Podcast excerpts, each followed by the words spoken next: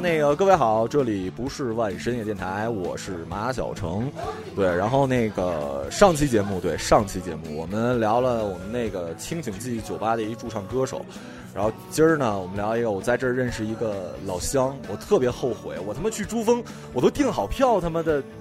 当天晚上来才才知道他，就是这大哥是我们东东北吉林的，然后他是在这边做了好多年的这个专门旅游线儿的，就是拼车呀或者怎么样。然后我今天找他就是想跟大家聊聊来西藏什么什么季节怎么玩儿，然后包括进藏啊、出藏啊这路线什么的，反正做了好多年了。那大哥做自我介绍呗。呃，大家好，那个我叫喜子，就是喜是喜欢的喜，子呢是。按东北话的话就是自然的“子”，然后这个名字跟了我很长时间。到了这边以后呢，发现这个名字的也有藏文的含义，藏文的含义是日喀则的意思。包括你在西藏这边，如果你们想体验青稞酒的话，有一个喜字青稞酒，虽然不是我生产的，但是跟我是同样的字。那您您多大了？呃，我今年八零后，八零后。嗯，当初怎么就从东北来西藏了？以前的时候怎么说呢？就是工作嘛，上班压力比较大。然后以前最早的时候，我们是做环保的。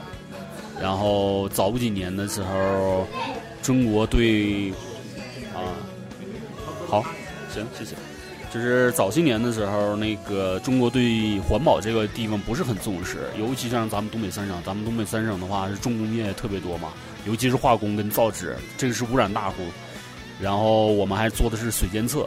后来做了三年以后，是工作的压力太大了，因为连过年都不休息，然后就想出来转一转，就这么的说去哪里呢？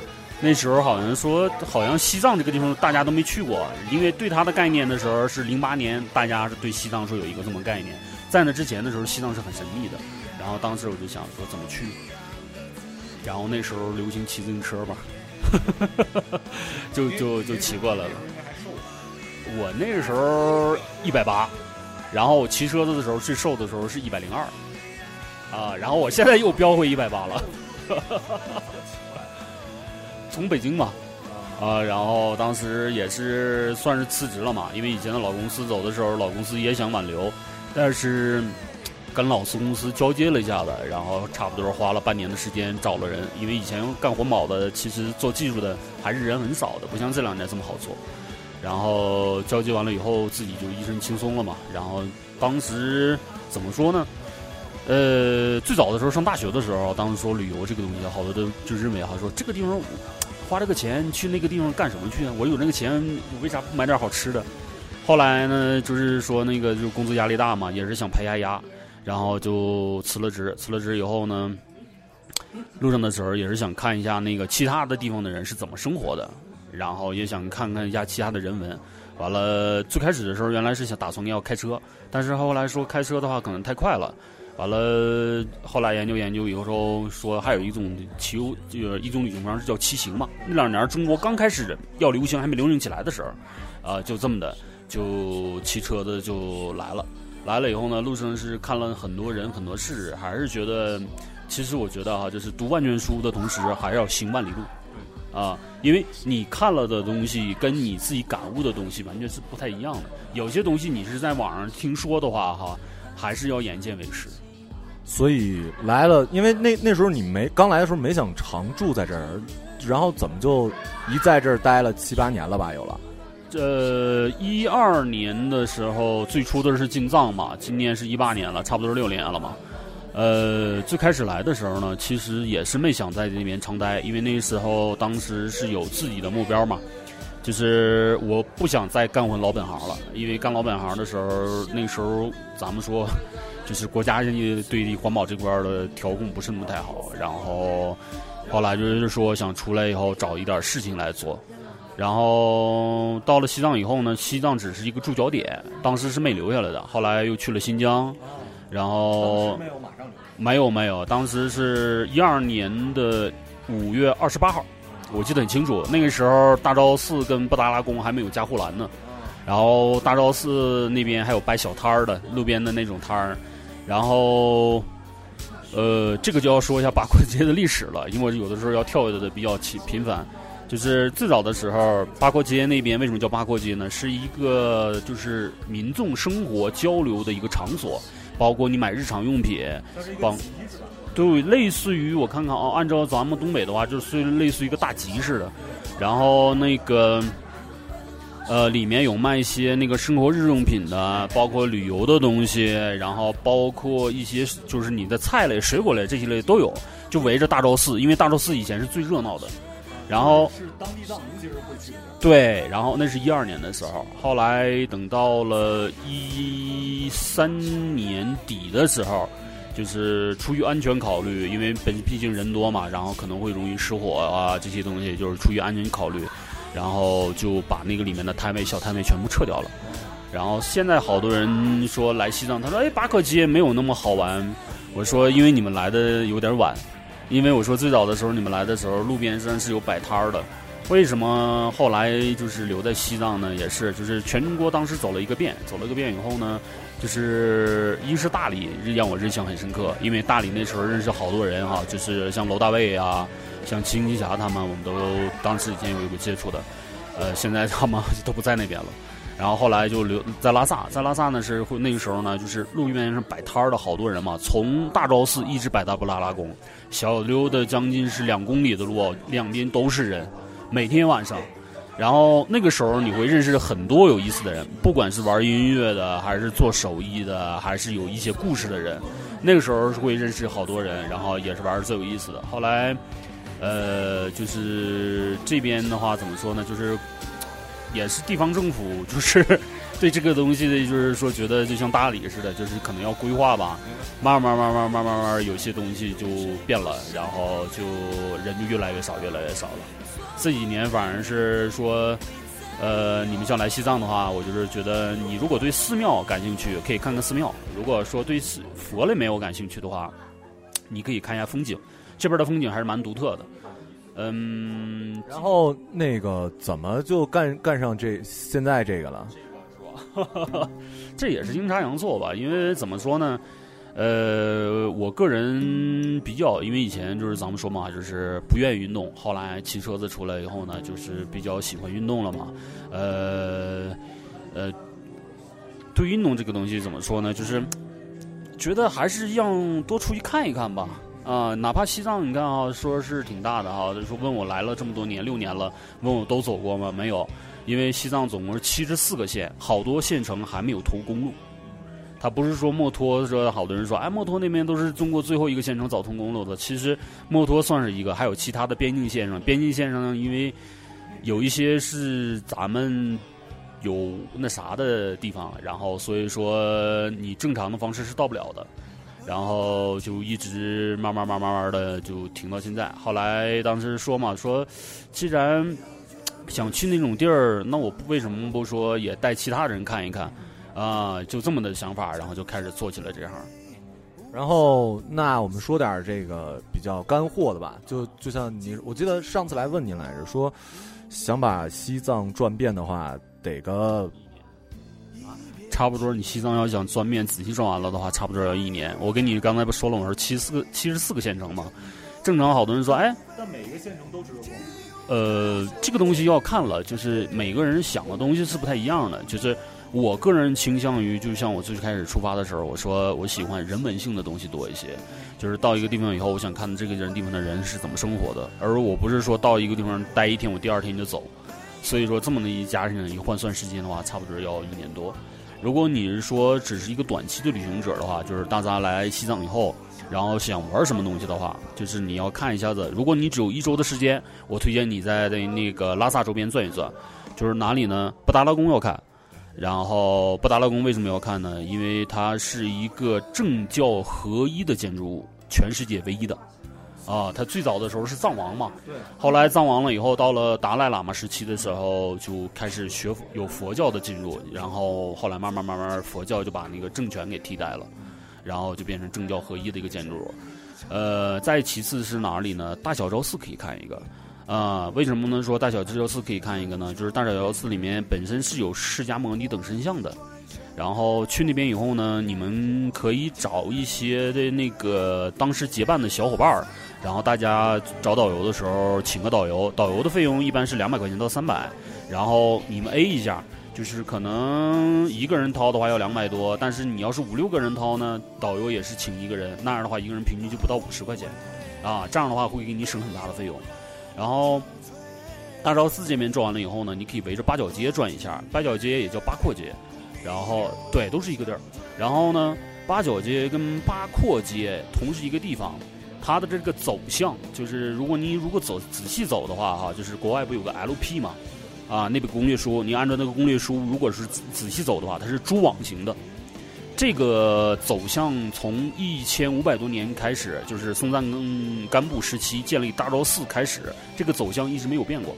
就是它的建筑是有翻新的，但是它这个走向是没有变的。所以说你走的的话都是以前的老路。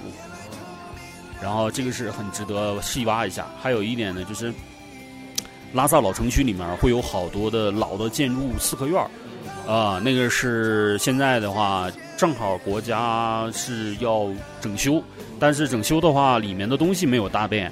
有机会来的客人，我觉得还是可以进去看一看。呃，因为里面的话，它生活是比较原原始的，就不会说像你们觉得那种，就是说，哎，我一拧自来水就有自来水了，然后家里面一拧个燃气就有燃气了。它不是，它是以前的老的筒子楼的那种形式。可是，就像北京四合院有很多不让进啊。呃，这边的话就是怎么说呢？就是你尊重一下当地人的风俗，只要你进去以后不是乱拍照哈，拿个大相机，就是哎，你看那边有小孩儿啊，我啪就离远处就拍呢，没经过人同意。呃，那肯定是搁什么搁咱们，咱们也不高兴。然后过进去院子里以后呢，反正就是你也不要吱声，就进去以后呢，哈，就是只要看看一下它的那什么东西呢？看它的老的建筑的结构，因为在老院子里面会有一些老的壁画，老的壁画是纯手工画的，然后这个是原始保留的，啊，这个东西是没有说像你说机器印制啊或者其他的方式能做出来的，嗯。老的画风跟新的画风完全不一样，这个就要说唐卡了，一会儿再说唐卡的事情。然后，比如说，除了大昭寺、小昭寺，还有哪？就是呃，拉萨市内转的话，哈，就是怎么推荐呢？就是来了以后，第一天适应高反，适应高反了以后呢，哪儿都不要动，就是老老实实在你住的地方睡一觉，睡一觉了以后呢，当天晚上一定记住，尤其是南方孩子，南方孩子来了以后呢，愿意洗澡。然后有西藏这边的早晚温差比较大，夏天的话还不是那么太明显，但是冬天特别明显。呃，有阳光跟没阳光的地方是完全是两个地带的。然后如果你因为着凉感冒了以后，那对身体就不太好了，到时候会得那个脑水肿、肺水肿。这个说严重了，咱们说可能也就会挂掉。但如果说轻一点呢，就是你之前第一天来的时候注意一点，如果第一天没有洗澡，第二天早上醒了以后看头痛不痛。头如果不痛的话，非常难受，想洗个澡。中午太阳出来的时候去洗个澡，啊，然后头，尤其是女生，因为头女生头发比较长嘛，然后不容易干。然后这边呢，西藏呢，好多酒店呢是没有那个供暖设施的，呃，然后你们来的时候自己要带个电吹风，啊，然后这个是要带的。然后第二天，第二天，第二天的话去哪里呢？第二天的话就是可以去提前预约一下布达拉宫。因为布达拉宫是要预约票的，他当天是买不了票的。然后像你们如果是五月份到九月份的时候，布达拉宫的那个旺季的时候，那个票很难买，怎么办？你要早晨四五点钟起。如果你买不到，那你就只能找黄牛了。但是找黄牛的话，我们是不太推荐。你们可以尝试一下网上预约，呃，一定要网上预约的话，能提前一周左右。然后那个自己去预约的话，会跟那个季节来走。五月份五月初的时候，提前一天预约就可以了。但是你要到七月份学生放假跟老师放假的时候，你可能要提前两天预约。呃，这个一定要算好时间，要不然的话，你这次就浪费掉。浪费掉了以后，我就觉得蛮可惜的。然后布达拉宫的那个门票呢，正常是两百块钱。如果你有学生证、老师证还有军人证的话，都是可以享受半价的。呃，布宫看完了以后呢，下午你就可以去大昭寺。大昭寺的门票是八十五块钱，大昭寺不用预约。然后就是一般你早晨的时候去布达拉宫的时候，布达拉宫的那个导游可以啊，布达拉宫的导游可以那个再请他去大昭寺讲解，因为他们都是国家姓氏的导游嘛，他们是每天只能进一次布达拉宫，进一次那个大昭寺。然后我推荐你们找老的导游，为什么找老的导游呢？因为年轻年轻人的导游呢，他有一些野史没办法跟你讲，找到老的导游，老的导游会给你讲一些有一些比较禁忌的东西。哎，你问他们的话，因为老导游一般都是以前导老外的嘛，所以说他们会有一些比较野的东西会跟你说。我觉得这个还是蛮不错的。第三天的话。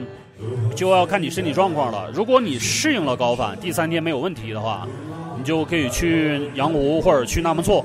羊湖呢是一般中午出发，就是如果你跟那个旅行社的话，一般是中午出发。然后那天呢，你一定要看一下天气情况。阴天的时候不要去羊湖，一定要赶上一天什么呢？多云的时候，而且是晴天的多云，而不是阴天的多云。晴天的那个多云的时候呢？你可以拍出很好看的照片了。洋湖的水是受阳光的影响很大，那阳光充足的时候，它的水是绿的；然后阳光稍微暗一点的时候，它的水是蓝的。呃，我觉得反正是第一次来西藏的人，好多去洋湖，他们都觉得蛮震撼的。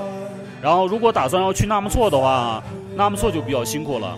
纳木错是早晨六点钟出发，然后中午左右的时候到纳木错。然后，如果是跟旅行社的团的话，应该是只到扎西半岛。扎西半岛的话，你差不多应该是能玩一个小时左右。嗯，带一点吃的，带一点水，因为纳木错里面卖吃的跟卖水都好贵啊。然后这个也是一天这么呃，不管是去羊湖还是去那纳木错，都要一天时间，就这等于是多出了两天时间。啊呀，就差不多五天了嘛。五天了。五天了以后呢？剩下那个，剩下第六天，一般咱们说就有就歇一下，或者有个购购物啊。这个时候如果说不想歇的话，去哪里呢？购物的话，比如说去哪儿买？比如这儿的特特产，除了牦牛肉，还有什么呀？就比如说，我想给给给那个回去人带的话，会带点什么，或者去哪儿买？像我今天去来着，我明儿不是走吗？我去那个天堂邮局来着，然后因为我朋友说那儿的东西好像还行，我买了点牦牛肉，然后买了点藏茶，藏茶给我爷爷了。然后这儿顺便就寄走了嘛？那你也有什么地儿推荐吗？比如说，我想买买买买，我应该买点什么？去哪儿买？你要是说东西哪里推荐的话，我就不说了，我就给你说一些比较有特色的东西吧。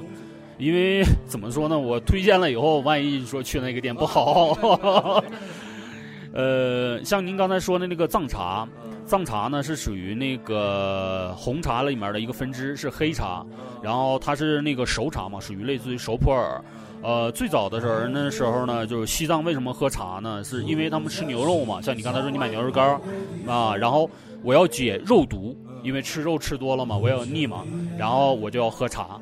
那个时候以前最早的时候穷人喝不起，只有富人能喝得起。但是现在咱们说改革开放了嘛，大家也发展了，然后那个你们要买茶的话啊，藏茶呢，就是有分哪里的呢？一个是雅安，就是好多西，你听我说，就是。西藏这边产的很多砖茶呢是雅安的，然后雅安产的那个茶呢是黑毛茶，啊，然后他们叫康砖。你去茶店的时候，一般买的时候的话，你问他们我要茶，他们给你的都是康砖。康砖是什么？就是一大块砖茶。有点像普洱。啊，对，跟普洱的性质。然后西藏本地产的茶是什么呢？叫有西藏有个地方叫义贡，义贡在哪儿呢？叫在通麦天险那边。就是以前那边是非常难走的一个路的一个地方，然后里面有个茶厂，它主要产的是什么呢？是红茶、绿茶跟黑茶，然后它是整个西藏第一家茶厂，也是做的比较不错的。但是如果你想买想买里面的茶的话，比较难，因为它特供啊。然后你们可以退一步往后买哪买哪买墨墨脱的茶，墨脱也是一贡茶厂做的，但是它是它的分厂。墨脱里面出什么呢？是出红茶很好。啊，这是茶叶这块儿，然后像您说那个牛肉的话，哈，就是说去哪里买呢？就是我不跟你说牛肉干了，因为牛肉干大家自己来的随便问就好了。如果你想买牛肉，呃，呃，我刚刚要跟你说鲜牛肉这个事儿，我说你要想买鲜牛肉，你去哪里呢？西藏这边有个地方叫河坝林，河坝林就是大清真寺，就是你问你们住的老板呀，或者说哪里边的那个客栈的那个店长啊，他们都会知道。你说我要去大清真寺。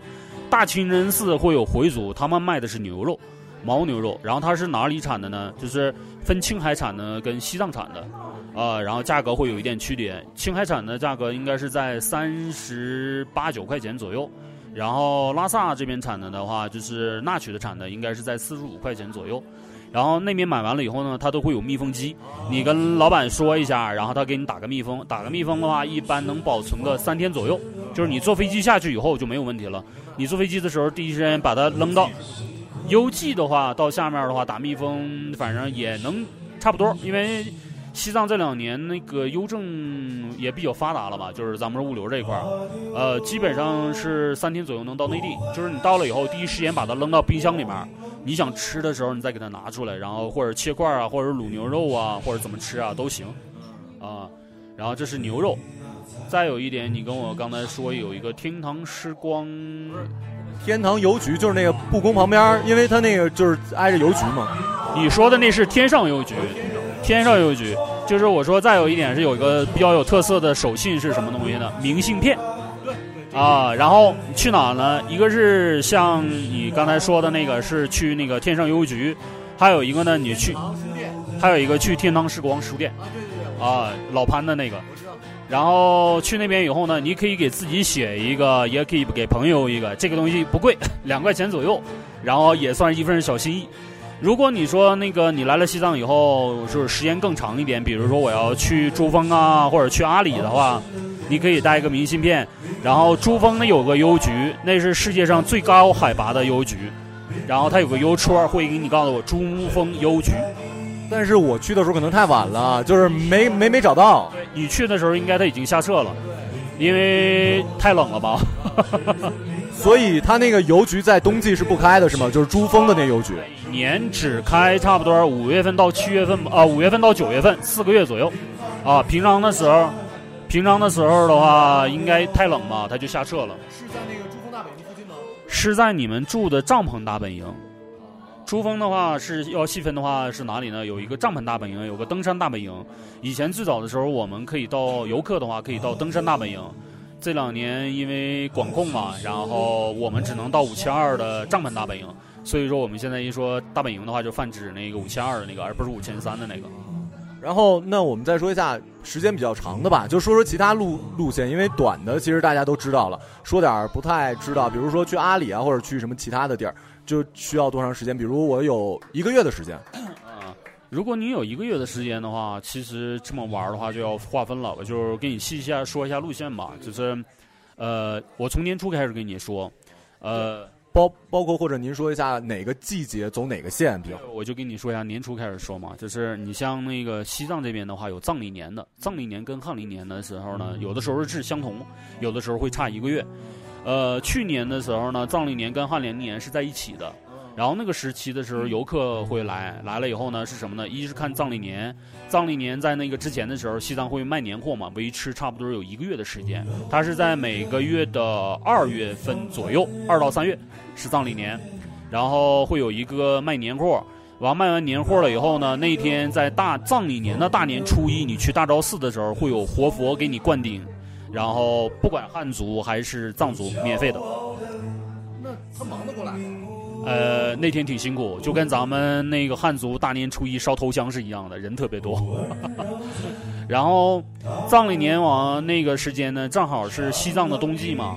西藏的冬季的时候呢，就是你如果去阿里的话是去不了的，因为会有大暴雪。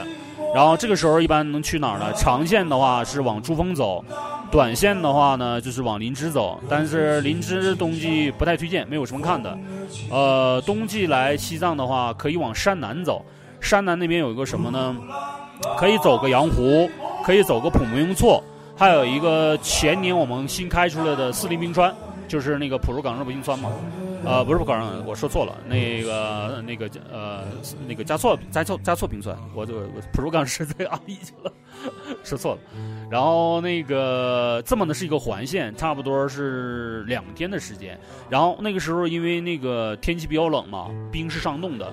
然后你到了那个普木普木雍措以后呢，普木雍措的那个水，如果说结的比较好的情况下呢，它就是跟那个俄罗斯的贝尔加尔湖是一样的，是那种蓝冰泛着气泡的。然后很漂亮，但是海拔特别高，海拔是五千一百多。然后所以说小伙伴要来的时候，要打算去那边的时候要慎重一下。然后往前面再走呢，有一条路线呢是可以到那个四里冰川嘛。四里冰川是紧贴着不丹，翻过冰川五十公里以后就到了盐部，就是离不丹是最近的一个地方。咱们中国跟不丹没有建交嘛，然后但是那边是景贴着不丹的边境。呃，到那里以后呢，因为冬天的冰川呢，它是离拉萨最近的嘛。我个人的话觉得啊，那边是蛮出照片的，特别好看。但是要去那边的小伙伴也是，就是一定要等高反完全适应了以后再去，因为四里冰川的海拔是五千三，路的话也不太好走，有一百多公里的土路比较颠，呃，一来一回差不多要两天的时间。然后西藏这边的住宿的话，如果对住宿有要求的小伙伴，那会比较辛苦，因为西藏除了拉萨、除了日喀则和林芝这几个大的市级别的地。地方的话，其他的地方都是小县城，小县城的住宿可能就相当于你们家那边的招待所吧。然后住宿价格的话也是比较高一点，这个因为西藏毕竟物价比较高嘛。呃，再往后推的话，就是到三到四月，三到四月的时候呢是去哪里呢？三月到四月的时候有个桃花节，然后桃花节，啊桃花节，然后这个时候呢你可以去林芝了。因为这个时候的林芝呢树开了，然后氧气比较充足，然后桃花也在，然后它大概会维持两周左右的时间。然后那个你像有些小伙伴儿，比如说说我怕高反啊，我觉得自己可能在拉萨受不了啊，你可以考虑去哪儿呢？它有飞机可以飞那个林芝机场的，林芝有个米林县机场，你从哪里飞呢？你可以找一下重庆的票，或者是你从西安的票，或者是。呃，昆明，昆明也可以，呃，这几个地方吧都会有特价票，然后那个时候呢就价格会比较便宜一些。林芝会低一点。林芝的海拔是两千九，啊，比这低。呃，拉萨的海拔是三千六百五，然后你在拉萨是看不到树的，但是你到林林珠全是树，所以说好多在林芝住惯了的藏族来拉萨，他都说啊不行，我要高反了。他不是开玩笑，这个是真的，因为那边氧气比较充足。然后那个时候呢，因为那个林芝桃花节的时候呢，会有广东或者是上海的一些旅游团过来嘛，然后住宿会比较紧张。如果你不是跟团游的话，就是你打算是自己自驾游啊，或者是说是那个散客的话，就是来这边的时候，你一定要提前把房啊，或者是那个行程规划好，你别到时候过来以后限定，那个时候的就住宿住住宿主要是订不到，不是贵的问题，就是你你有钱你没地儿花。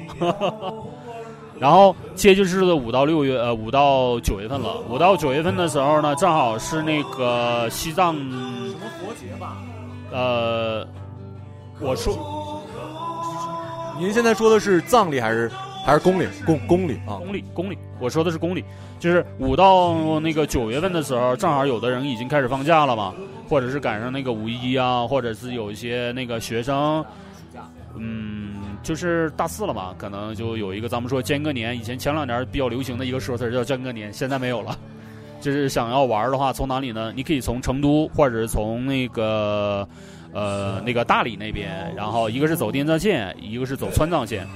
川藏线有两条，一个是川藏北，一个是川藏南。川藏北的话，就人文更重一些，就是你们前两年炒的比较火的色达是在川藏北线上。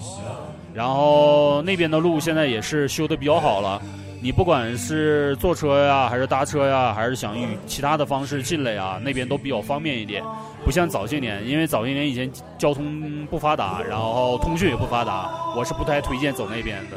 现在的话，就是那边就是交通什么都发达了，通讯也发达了，然后安全上是基本上没有什么问题的。呃。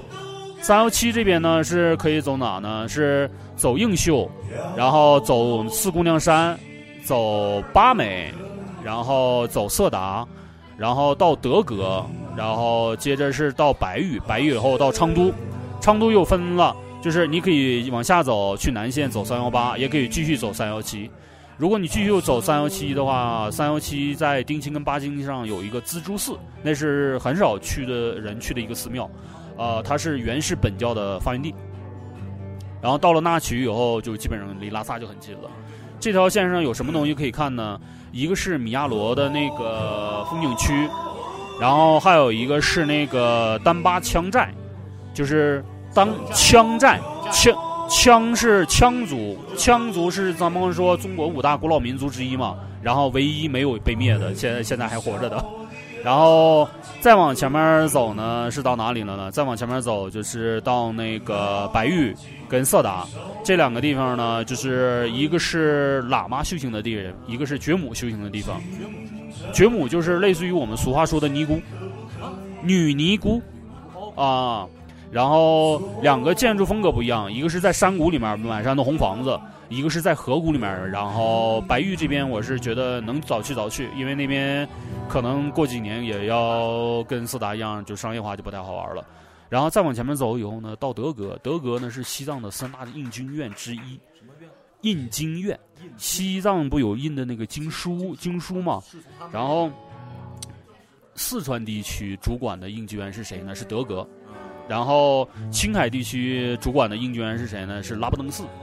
然后拉萨这边呢是谁呢？是木如寺。三大印经院是藏族寺院里面承认的，其他的寺院认的就属于小众了啊。然后再往前面走以后，到那个昌都，昌都有一个强巴林寺，呃，强巴林寺还是可以看一看的，算是老建筑。呃，昌都现在是已经建成新城了嘛，然后那边住宿的话是不用愁的。但是价格可能会高一点，然后从这边就是分线了嘛，分线了的话，就像我刚才跟你说，自助寺是原始本教的寺庙，那边如果你继续走三幺七的话，那边人非常少，呃，你会看到藏北草原是什么样子。如果你要说往下走，往三幺八这边走的话，就是走林芝这一块儿，林芝这一块儿的话是每年的七月份，七月份的时候是最好看的时候，因为树也绿了，花也开了。然后最好的风景在路上。然后九月份到十二月，九月份到十二月份呢，推去哪里呢？就是九月份到十月份，不是九月份到十二月份，九月份到十月份。九月份到十月份的时候呢，如果你那个时候因为来西藏的人比较多嘛，因为赶上一个十一，然后你要是说不想跟大六，不想跟潮流的话，怎么呢？去西藏的阿里，就是西藏。这么说嘛，就是西藏往西才是真的西藏，就是讲的就是阿里这边，因为以前好多人他们认为就是西藏是什么，就是很荒芜那种地方，那么不会像觉得啊，他们有人会觉得哎来拉萨还觉得拉萨很繁很繁华，但是他们去，但是但是他们往阿里走了以后，他们说哎呀，我想回大城市，就是拉萨跟上海比是村儿，但是阿里跟拉萨比，拉萨就是大都市了，是吗？对对是。怎么事儿呢？就是人口按人口密度来说，因为那个往林芝这个地区走，或者是往四川或者往青海走，人口密度还是蛮大的。但是你往阿里这边走的时候，有的时候你会路上路过一些小村子，一个小村子七八户就是一个村子，那就是一算一个大村子了。在咱们内地是不可思议的，因为咱们内地的话，指村子的话，可能要是上百户，这才是算村子。那边不是，那边就是有的时候你路过两三户都算一个村儿。啊，就这么大。然后那边去阿里的话是看什么东西呢？看风景比较多一些。呃，是山是水还是说什么？怎么说呢？就是因为最早的话，咱们说那个就要说青藏高原。青藏青藏高原呢是当时因为上万年前、上百万年前，当时说咱们说地壳运动嘛，然后挤压形成的嘛。挤压形成了以后呢，那边的地貌的话就是比较多变。你像珠峰是在那个阿里那呃，在日喀则，然后也算是靠近阿里那边嘛。然后西夏巴马峰也在那边，然后再往前面走的话，就是万山之父嘛，就是冈仁波齐也在那里。圣山有对，就是有一个电影叫《冈仁波齐》，也是在那里。然后你到了这边以后呢，还可以往前面走一点呢，到古格王朝。古格王朝是夏象雄的所在地，就是夏象雄王朝。就是象雄王朝是比古呃比那个吐蕃王朝更早一点的王朝，然后上象雄跟中象雄都比吐蕃王朝早，下象雄是在吐蕃王朝之后，啊，这个如果你们去了的时候可以仔细研究一下，就是如果对人文特别感兴趣的话，呃，今年那边在修路，然后估计你们明年要过来的话，那边可以走个环线去古格，古格王朝还是蛮不错的。嗯，它是纯土的结构，然后能早去早去。为什么呢？因为西藏这边是地震带嘛，然后尤其是阿里那边，虽然震的不厉害，就是每年都大概会有四到五级的地震会发生，震的不厉害，但是我就说万一哪天突然说不好听的啊，然后我说那你就看不到了，就可惜了。然后给你的视觉感官上还是很震撼的。然后到了狮泉河以后呢，就又可以分线了。是怎么分呢？一个是往上面走去新疆去吃水果去，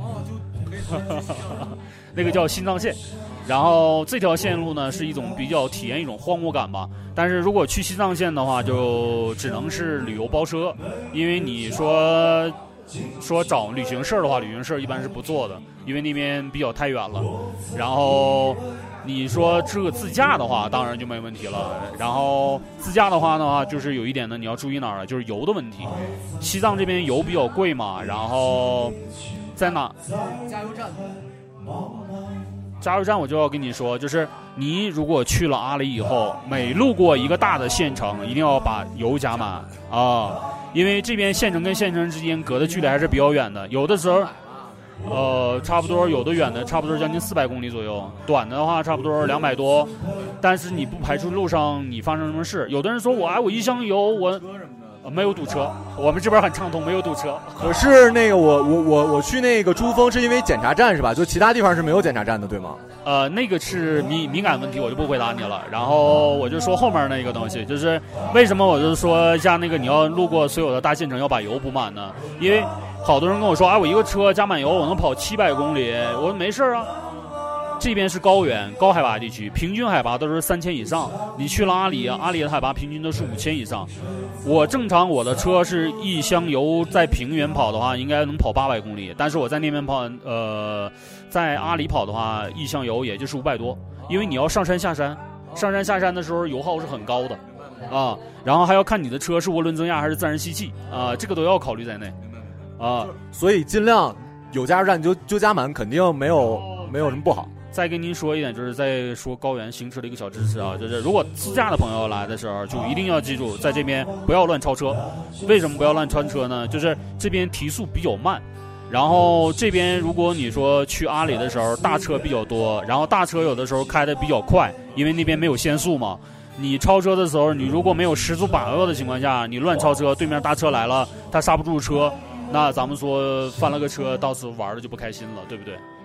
然后狮泉河以后往上走去新疆，新疆那边就有机会再说吧。然后往另一条线走呢，就叫大北线。大北线呢，就是阿里大北线。就是如果你们看过《七十七天》的话，或者是那个杨柳松写的那个北方的空地，啊，然后那边是紧贴着羌塘的一个地方。那边的话，野生动物特别多。你在那边的话，就是可以经常看到藏羚羊、藏原羊，然后野熊。然后狼，然后雪豹那边看不到，雪豹在林芝能看到，然后再是野牦牛，呃，鸟类的话就太多了，我就没办法数了，因为西藏这边珍稀鸟类差不多有三十多种，我实实记不住。然后大北线看什么东西呢？看错，看错，对，就是湖，就是错的，在藏语里面翻译过来就是湖的意思。然后那边的所有的湖，你会觉得嗯很好看，比你看的海子还要好看。然后如果喜欢小摄影的小伙伴的话，你出了拉萨以后，过了珠峰以后，赶上吴越的时候，你是可以拍到吴越，就是晚上没有月亮的。月亮就是也叫新月嘛，最开始的是新月。几号到几号？呃，每个月咱们说是十五天，你算呗，十五天一个周期啊。你就自己推算就好了，然后赶上五月的时候，然后你可以这边是可以看到银河的，啊，然后夏季的银河是五月份到九月份，那个时候你可以看到银星。夏季最明显的银河是什么呢？天蝎座。然后冬季的银河呢就没有那么璀璨了。然后冬季最明显的星座是什么呢？猎户座。然后每年的时候，如果你们来的时候看一下那个月份，因为每年的月份的时候。呃，这边是可以观测流星雨的嘛？然后你如果是赶上一个好的天气，然后又没有什么云彩，如果看个流星雨还是蛮棒的。去年当时我们也是带了一个摄制组嘛，然后当时拍的双子座流星雨，呃，当时反正是要比你们在屏幕上看的要震撼的多啊。然后我记得您那时候跟我说，如果不是带着单反的，最好是带一个华为的手机，是吧？因为苹果手机其实拍银河是拍不到的。是这么回事儿。如果你说想那个拍摄那个用手机拍摄银河的话，哈，怎么拍呢？就是一个是三脚架，没有三脚架的话，实在不行用石头也能固定，不过就是费比较费事。然后因为苹果手机呢是没办法调那个曝光时间和感光度的，所以说苹果手机就需要特殊的软件来那个拍摄，但那样就需要涉及到破解，一般大家的现在买苹果手机都不破解的。然后就说安卓机，安卓机的话，一般上千元的安卓机的话，现在都会带那个可以手动挡。手动挡的话，就是一个是调曝光时间，一个是调感光度。然后你们怎么拍呢？因为手机本身是超广角，只要你把它那个放在一个点上以后呢，它那个不动，然后呢，它的角度是选好了以后呢，它的看的天空的画面是够的。然后你只需要动那个拍摄的时间，拍摄的时间呢是多少呢？一般的话，不脱星的话是在看当天的月亮的情况。如果当天是无月的话，你的 ISO 应该是六千四到一万两千八之之间。呃，感光度啊，就是感光度，就是在你设置里面有有个 ISO 啊，就感光度。然后就是它在无月的时候呢是六千四到一万两千八。啊，你调到这个数值，然后曝光时间是调到多少呢？调到八秒到十三秒之间，啊，然后这样拍出来的星星不会脱星。为什么叫不会脱星呢？就是如果你正常拍摄那个星星的时候呢，哈，它是一个点嘛，但是你放大了以后呢，你会发现它变成一个小线，这个就叫脱星。然后为什么会脱星？因为星星也是在动的嘛，你手机是没有赤道仪的。所以说，你就要把时间让咱们说缩短了的时候，然后感光度调高，然后但是有的是人的手机呢，说我不支持六六千四啊，不支持一万两千八，我只支持三千二，他说那你就没办法了，那你就只能说调前面的时间，把那个感光的时间你往前调。现在一般的手机我看从十五秒到三十秒都可以，呃，你超过十五秒以上，在十八秒之间，应该都不会。太明显的拖形，就是只要说图不是放大了看，仔细去看，应该都没什么问题。啊，这就是最简单的一个拍摄方法。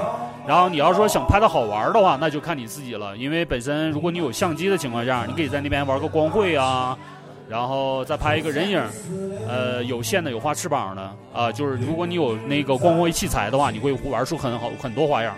我个人更喜欢光绘。哈哈。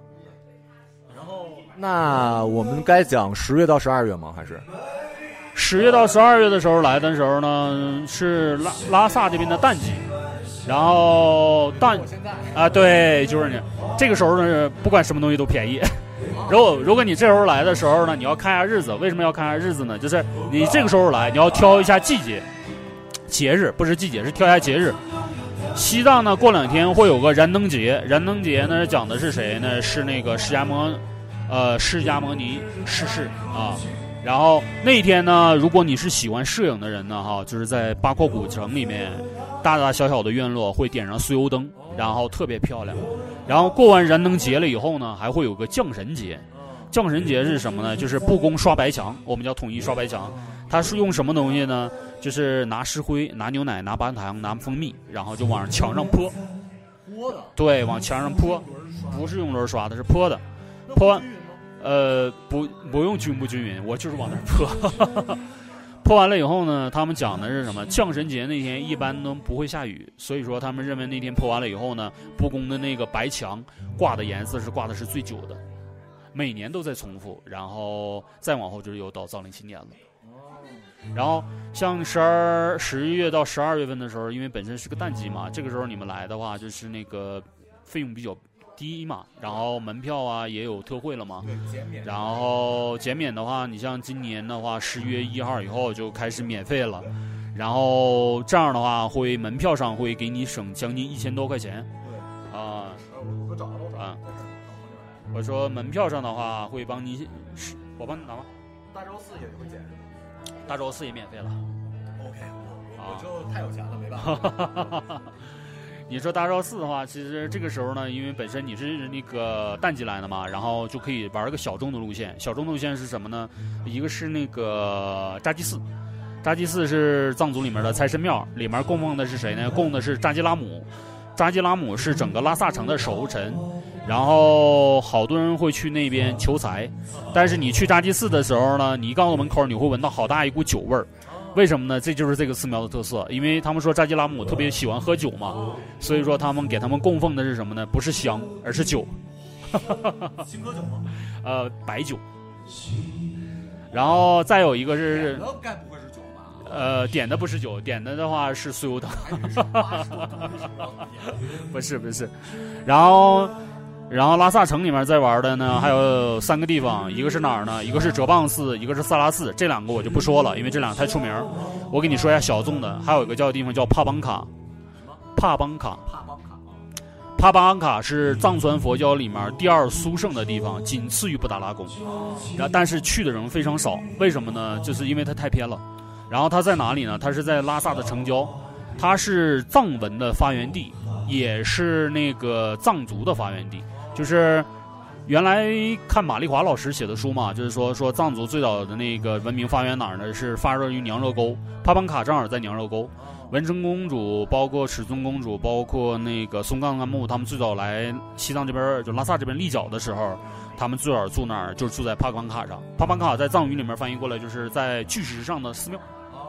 他去那边以后呢，他正好你会看到以前文成公主还有那个呃那个。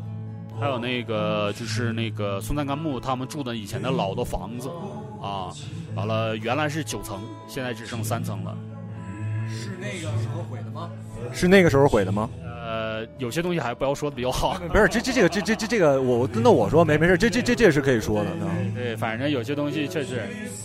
然后那个帕邦卡呢，还有天葬场，就是它是那个现在还在使用的。啊，完了那个那个是游人可以看吗？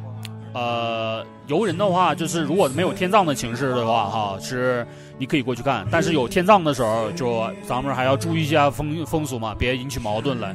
因为他们拉拉萨这边的藏族的话，对这个还是比较抵抵触的。你想看的话，可以去哪呢？去色达，色达那边是可以看的啊。包括那个朗姆寺，就是四川跟青海的交界处有个朗姆寺，朗姆寺也是可以看的。这几个地方都可以的，然后再往外面走一点点的话，是去哪儿啊？去桑耶寺也可以。桑耶寺是整个西藏第一座寺庙，就是为什么叫第一座寺庙呢？就是再早的时候，其实西藏也有寺庙，但是它有寺庙里面没有僧，然后有僧人的话没有经，然后桑耶寺呢是第一座佛啊，对，就是咱们说三宝俱全的寺庙嘛。然后它也是莲花生大师创立的寺庙。莲花生大师，我在大昭寺讲解时候听过。对，然后莲花生大师是印度人嘛，然后他是宁玛，他是算是一个人成佛的一个表现啊。然后他是宁玛派的师祖，然后也算是藏传佛教的师祖。因为现在只咱们说那个就是西藏这边，你看布达拉宫啊、哲蚌寺啊，还有色拉寺啊，都是格鲁派嘛。格鲁派的前身的话，它其实是从宁玛派那边分出来的。呃，然后我想问问，就我们入藏的方式吧。我记得，因为其实我比较好奇的是，因为呃，咱们做的是组团的，是吧？然后你刚才你跟那个歌手不还说，那个出藏是可以搭车的，是吧？然后然后那进藏呢，或者怎么样的这些？呃，不一样的，对。其实这么玩的话，有有几种方式。咱们是最简单的，就是坐火车。然后坐火车走哪儿呢？从青海走，过个几年以后呢，会有一条川藏路，就是从那个成都出发。然后这条铁路说以后可以要通尼泊尔的。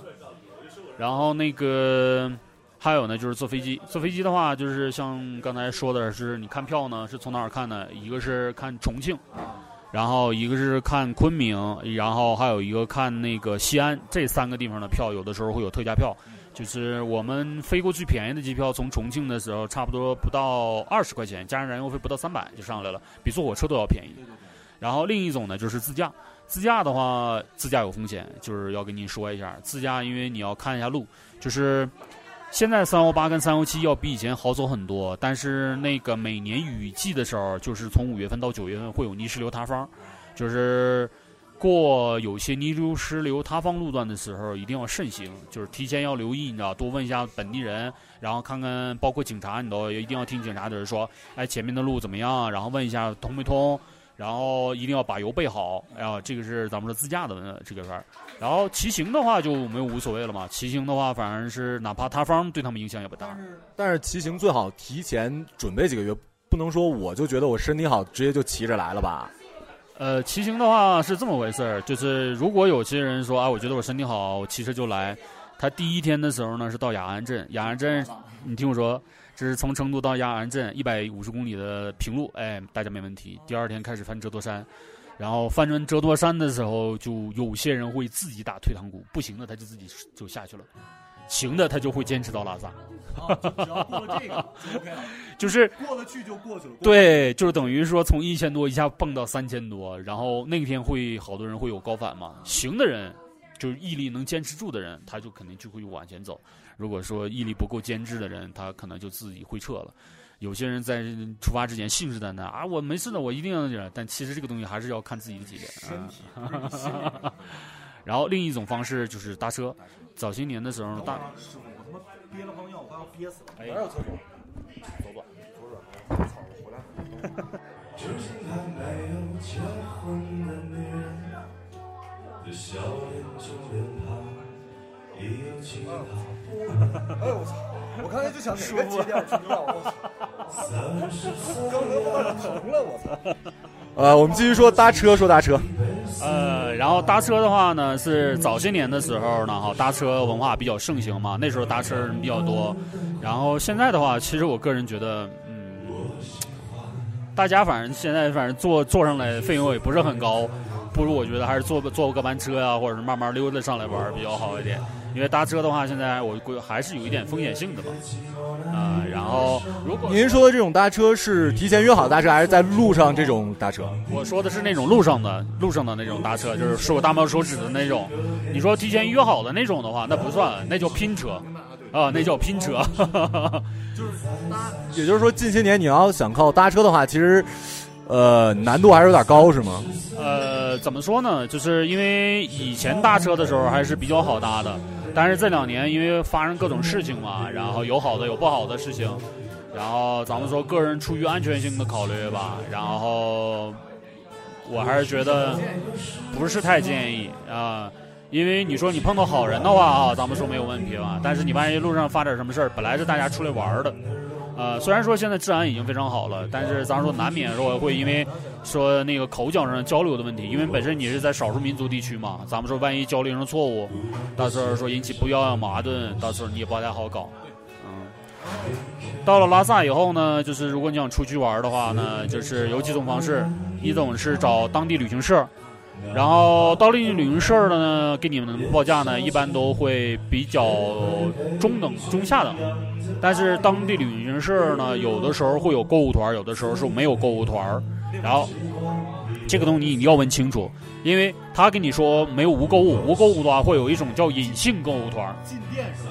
不是说明显的进店，是隐性购物团，就是隐性购物团。呃，就是隐性购物团是什么呢？就比如说我拉定点的地方吃饭，然后包括有一些定点的休息区，因为你本身说坐大巴或者坐中巴嘛，人比较多，最少的话是十五个人，或者说有的可能是不到二十来个人，所以说的话，他在路上的时候，他肯定是不会照顾你个人的情绪的。就是你说我想在路上点我要停，我要玩，不会，他只是给你到特定的景区，我可以给你停一下，然后到特定地点我会给你休息，因然后到那个地方以后呢，也是每个地方会停半个小时啊，或者是一个小时，就是司机会跟你说，你到点儿你一定要回来，因为你当你不回来的话，你耽误的是别人的时间啊。到时候司机可能第二天就不会给你好脸色看了啊，因为毕竟咱们说这是旅游社的弊端啊。然后另一种方式是什么呢？就是包车。就是找。呃，对，就是找我们像像我们这样似的，就是包车。我们这种的话，就是属于一种类似于私人定制，就是你说你想去哪里玩儿，然后你想看什么东西，然后我们会给你做一个路线。做了这路线以后呢，我们的价格呢，就是肯定没有优惠的，因为毕竟西藏这边油在这儿了，现在油西藏油都十块钱一升了。然后你说你想去哪里，到时候我们带你去玩儿。路上的话，你想说停某些地方，我们都会给你停。包括说你不会拍照，我们可以帮你拍照。然后你说不会拍星空，你可以找我们帮带你拍星空。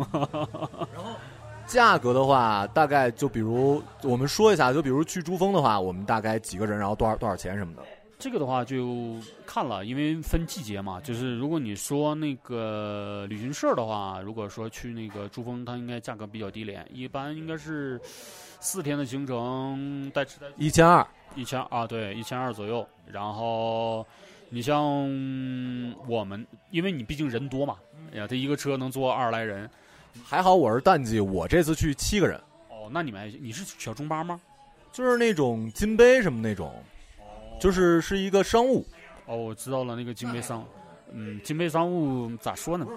这样是五菱，就是牌子的话还是五菱。这个我要跟你说一下的，就是其实你们还是有点吃亏。为什么我要说跟你有点吃亏呢？哈，呃，因为金杯的刹车系统不太好，西藏这边高山比较多。对，我说我说我说车型是那种。我知道，就是你你上山下山上山下山时间比较频繁的时候，早些年的时候路况不好的时候，西藏经常翻车，这个你要考虑。现在这两年虽然已经好很多了哈，但是你要说那个低端的车的话哈，咱们说面包类的车我还是不推荐，因为它安全系数还是在那儿的。然后。你要是说想找旅行社的话，就是咱们这最次的话，你要是 G L 八或者是那个好一点的商务，啊，得要这种商务车。但是 G L 八你要看，因为西藏这边毕竟咋说呢，老的商务车太多了，然后有一些有暗病，然后这个东西反正就跟旅行社报的时候，有一些东西你要问清楚啊，然后。自己的话，你说找那个我们这边包车的话，包车的话这边就好了，因为一般包车这边的话，我们自己用自己的车嘛，我们自己都会随时检查的，心疼有些什么毛病我们自己都知道。然后我们大概的费用的话，你像旺季就要看路线，就是你如果说常规路线的话，一般也就是按天算算，一千二左右一天，一个车能坐三到四个人。你如果说想舒服一点，就三个人，平均一个人咱们说 A 一下四百块钱啊，然后。呃，那个如果人四个人的话，就三百块钱。那那个住的，像你们司机的住子，是你们自己管还是我们管？呃，是这么回事儿，就是要分路线，就是怎么说分路线呢？你像有些常走的路线的时候呢，有些地方是包含司机住宿的啊，这个是我们不是不用你们额外再掏费用的。但是因为本身我们是只是个包车嘛，包车是包什么呢？包司机的费用，包油费，包租车的费用，然后包括过路费，然后其他的东西属于自理。啊，然后你像偏远的路线的话，有些地方的话，就是因为它不包含司机住宿了嘛，所以说就可能客客人就是 A 一下司机的住宿费跟餐费，就是其实一个人一天平均下来的话是没有多少费用的。因为怎么的说，因为不是我开的时候，可能会其他的司机开，这边的司机的一天的底工呢是三百块钱。咱们说在城市里大城市里面，你说雇一个司机给你开一天时间，也不止这个数啊。因为西藏这边路程比较远，有的时候司机是早上七点钟起来以后，到晚上可能十一点钟，一天要开十几个小时。你一计算下来的话，其实你一个小时的话，的人工是非常低的。而且有的司机，咱们说，呃，他会拍照，然后还会给你帮给你介绍历史，对，还有附加功能。附加导游的。但是这玩意儿要碰，因为一般老的藏族司机的话，哈，他们是不会给你说有这些附加功能。一般咱们说。汉族的司机的话，就会有一些这些的方面的。你说想要这些那什么的时候，他一般会的话，他都会帮你排嘛。嗯。然后另外就包车完了就是出藏，因为我刚才听那个小小哥说，你说其实出藏可以呃拼车是吧？出藏的话是这么回事儿，就是如果说你们时间够的话，哈，其实如果说你们有一个一个月的时间，然后第一次来西藏。然后来这边以后呢，还想去别的地方玩，你可以带个护照。这边是有尼泊尔大使馆的，咱们签证是免费的。从西藏这边去尼泊尔的话，大概是四百公里，然后有班车，就是可以到尼泊尔的口岸，然后从口岸以后再去尼泊尔。呃，尼泊尔那边因为他们国家跟咱们的汇率的话，就是比较低嘛。他们会，咱们去那边玩的话，整体消费的话就会低很多。你像去那边玩个滑翔，差不多折人民币应该是五百块钱左右吧。如果你要喜欢佛教和异域风情的话，可以去趟尼泊尔。然后回来以后呢，从拉萨这边，如果说想下去的话，它是有那种空返车。空返车跟班车还不一样，就是班车呢，一般是到成都或者是到那个。呃，云南的话，一般三天左右，然后你只能在车上躺着，然后也是到定点吃饭，然后空返车就不是了，空返车你可以跟司机说，就是说我给你个油费，啊，我给你个油费，然后大概的话就看，就是它因为季节顺着季节变化而变化，就是有的时候可能是八百块钱，有的时候可能是一千二左右，然后大概是三到四天左右的时间，然后就是带你一路慢慢慢慢玩下去。他们是是专门干这个的，呃，他们是空返车，就比如说有从四川上来的旅游车，然后他下去的时候，你知道他没有客人了，然后他也是大巴是吗？他不是大巴，他一般都是，对他们一般都是越野越野车啊、就是他们是有一个，比如说跑这线的，还是说就是他是有游客那种他是专门跑这种线儿的户外俱乐部啊？啊，然后他们包括就是说你想去那个稻城亚丁啊，或者想去更野的路啊，对，也可以转他们。但是，一般下去的时候呢，他不会往其他地儿转，只是给你走三幺八或者走三幺七。如果你要是往其他地儿转的话，就要你要跟司机商量了，因为那个是属于又变相的属于旅游路线了嘛。啊，然后像这种车的话，找您其实您就能给找着是吧？呃，可以，也可以帮你们联系。然后，反正因为那个咱们说季节变呃变动嘛，然后它价格也会变动，到时候固定没有固定的价格，只能跟你说告诉你一个大概的区间，到时候你来的时候按照那个季节走，就是司机给我们多少钱，我们给你们多少钱。对，反正差不多，我觉得踩的挺多，我讲的也特别细了。然后我会在结尾的时候贴上我们这个喜滋大哥的这个微信行吗？还是微微微微微微信可以哈？行行行，然后贴一微信，大家来这儿还有什么，比如想知道的，就是真的喜子大哥懂得太多了，不光是旅游路线什么，反正就各个方面吧，大家可以。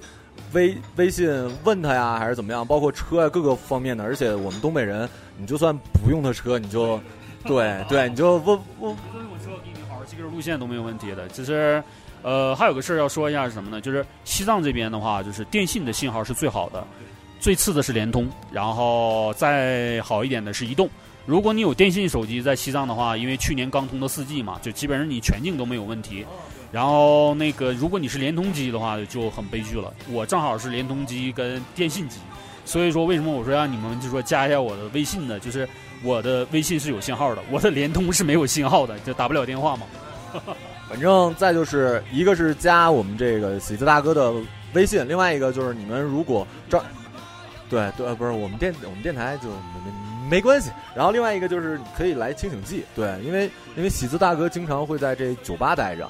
然后大概就是这样，真的就特别感谢喜字大哥啊，这个帮帮我们说了这么多，比我说的具体多了。